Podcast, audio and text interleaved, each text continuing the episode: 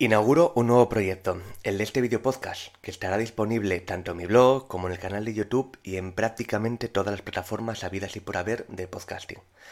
En él analizaré de viva voz el tema del día, que generalmente tendrá que ver con nuevas tecnologías, seguridad de la información barra reputación y negocios digitales, con alguna que otra entrevista a profesionales a los que admiro y cuya voz creo que es importante que demos visibilidad.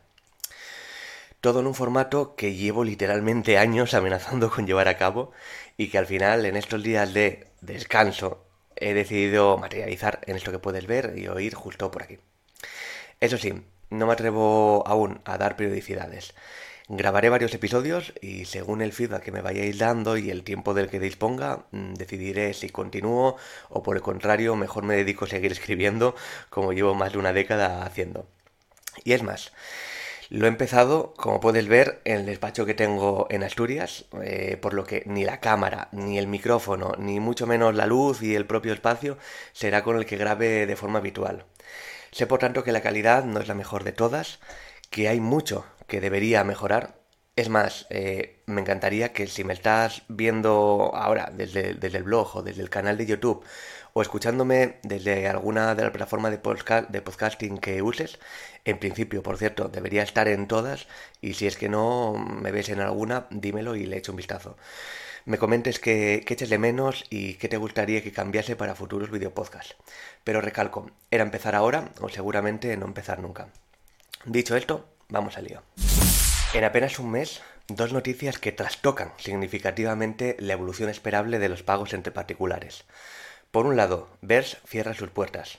Por otro, Bizum anuncia su interés por ofrecerse como una alternativa de PayPal en pagos en e-commerce.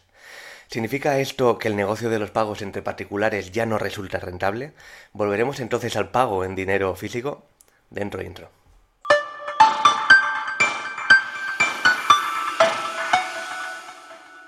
Como comentábamos hace un momento, las dos principales plataformas de pagos entre particulares en España anunciaban recientemente cambios significativos en su modelo de negocio. Por un lado, tras ocho años de funcionamiento, Vers o Verse eh, cierra sus puertas. La startup española, que en su momento aspiró a ser el nuevo PayPal, cerró el pasado 13 de septiembre, mm, dando apenas un mes para que todos los usuarios pudieran transferir el dinero que tuvieran en el servicio a otra cuenta cierra verse, el otro Bizum español, tras levantar 37 millones y venderse por otros 40. Recordemos que hablamos de una empresa barcelonesa que en 2020 fue adquirida por Block, la antigua Square, la gran multinacional de los pagos creada por Jack Dorsey, cofundador de Twitter. En su día, la americana llegó a pagar entre 30 y 40 millones de dólares por hacerse con su negocio. Tres años más tarde, y según sus fundadores, debido a que han sido incapaces de identificar una ruta sostenible de crecimiento, el servicio cierra, dejando al menos en España un claro ganador, Bizum. O al menos esa es la teoría, porque mientras conocíamos el cierre de Vers, Bizum anuncia hace apenas unos días que quería centrarse en los pagos online. Con una publicación en su blog, el conglomerado bancario que está detrás de Bizum informa del lanzamiento del identificador digital de Bizum. Bizum nació con un objetivo claro, facilitar la vida de las personas. Por eso, después de lanzar el sistema de pago entre particulares, comercios y ONG más sencillo del mercado, ahora también es un nuevo método de registro e identificación fácil y seguro, gracias al lanzamiento del identificador digital. ¿Qué, es eso del identificador digital de Bizum? Te estarás preguntando.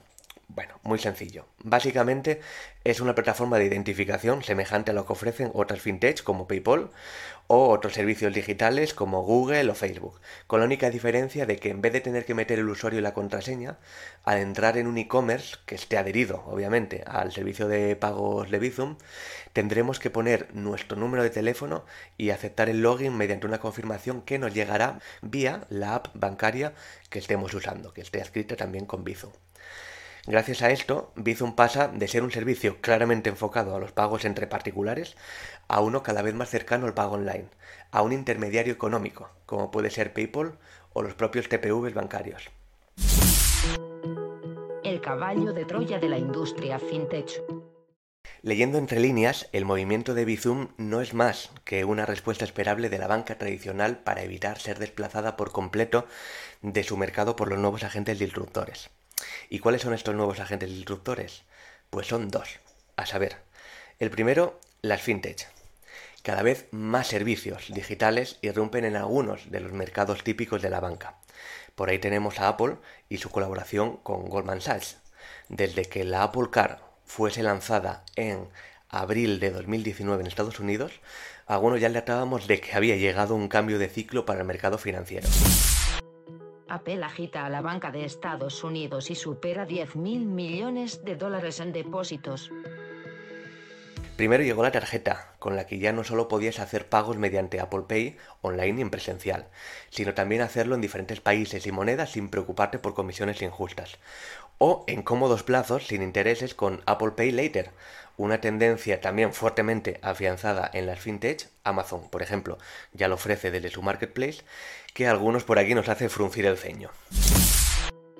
La idea pasa por sembrar a todas sus plataformas de servicios de financiación, con la esperanza de que cuando varios pagos se junten y el cliente no pueda afrontar los plazos, tenga que pagar un sobrecoste que irá aumentando incrementalmente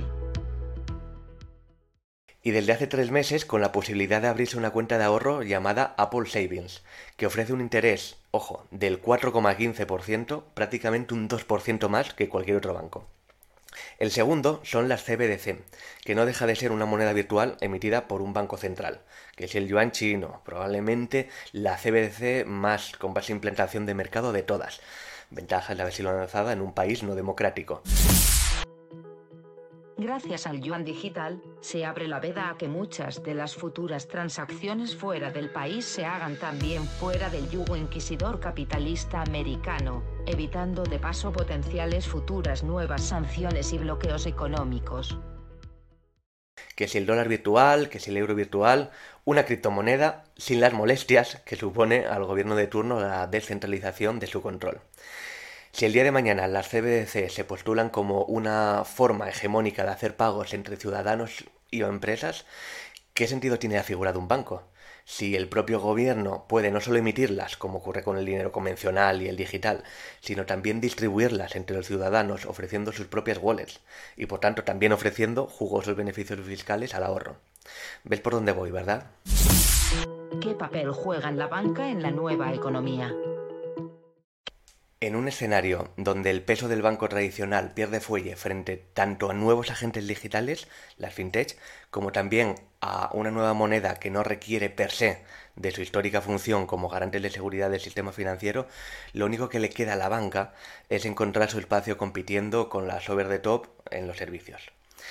Ibizum, formado por 34 entidades bancarias españolas y con una fuerte implantación en el país como herramienta de pago entre particulares, a lo único que le queda es abrir mercado y enfocarse a los pagos también con minoristas, rezando porque el día de mañana esa hegemónica presencia cale lo suficiente como para que la ciudadanía no acabe pasando todos los servicios a una fintech.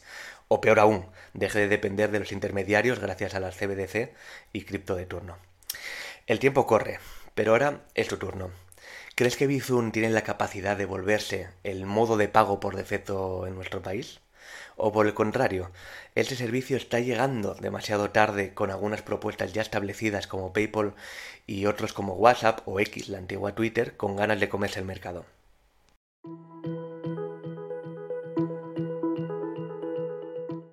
Este video podcast es un proyecto de Pablo F. Iglesias, consultor de presencia digital y reputación online. Si este contenido te sirve para estar bien informado sobre la actualidad en materia de negocios digitales, de reputación y tecnología, te agradecería que le dieras a suscribirte en mi canal de YouTube o en la plataforma de podcasting desde donde me escuches, le des a me gusta, me dejes un comentario y o reseña y lo compartas con aquellos que creas que le pueden interesar.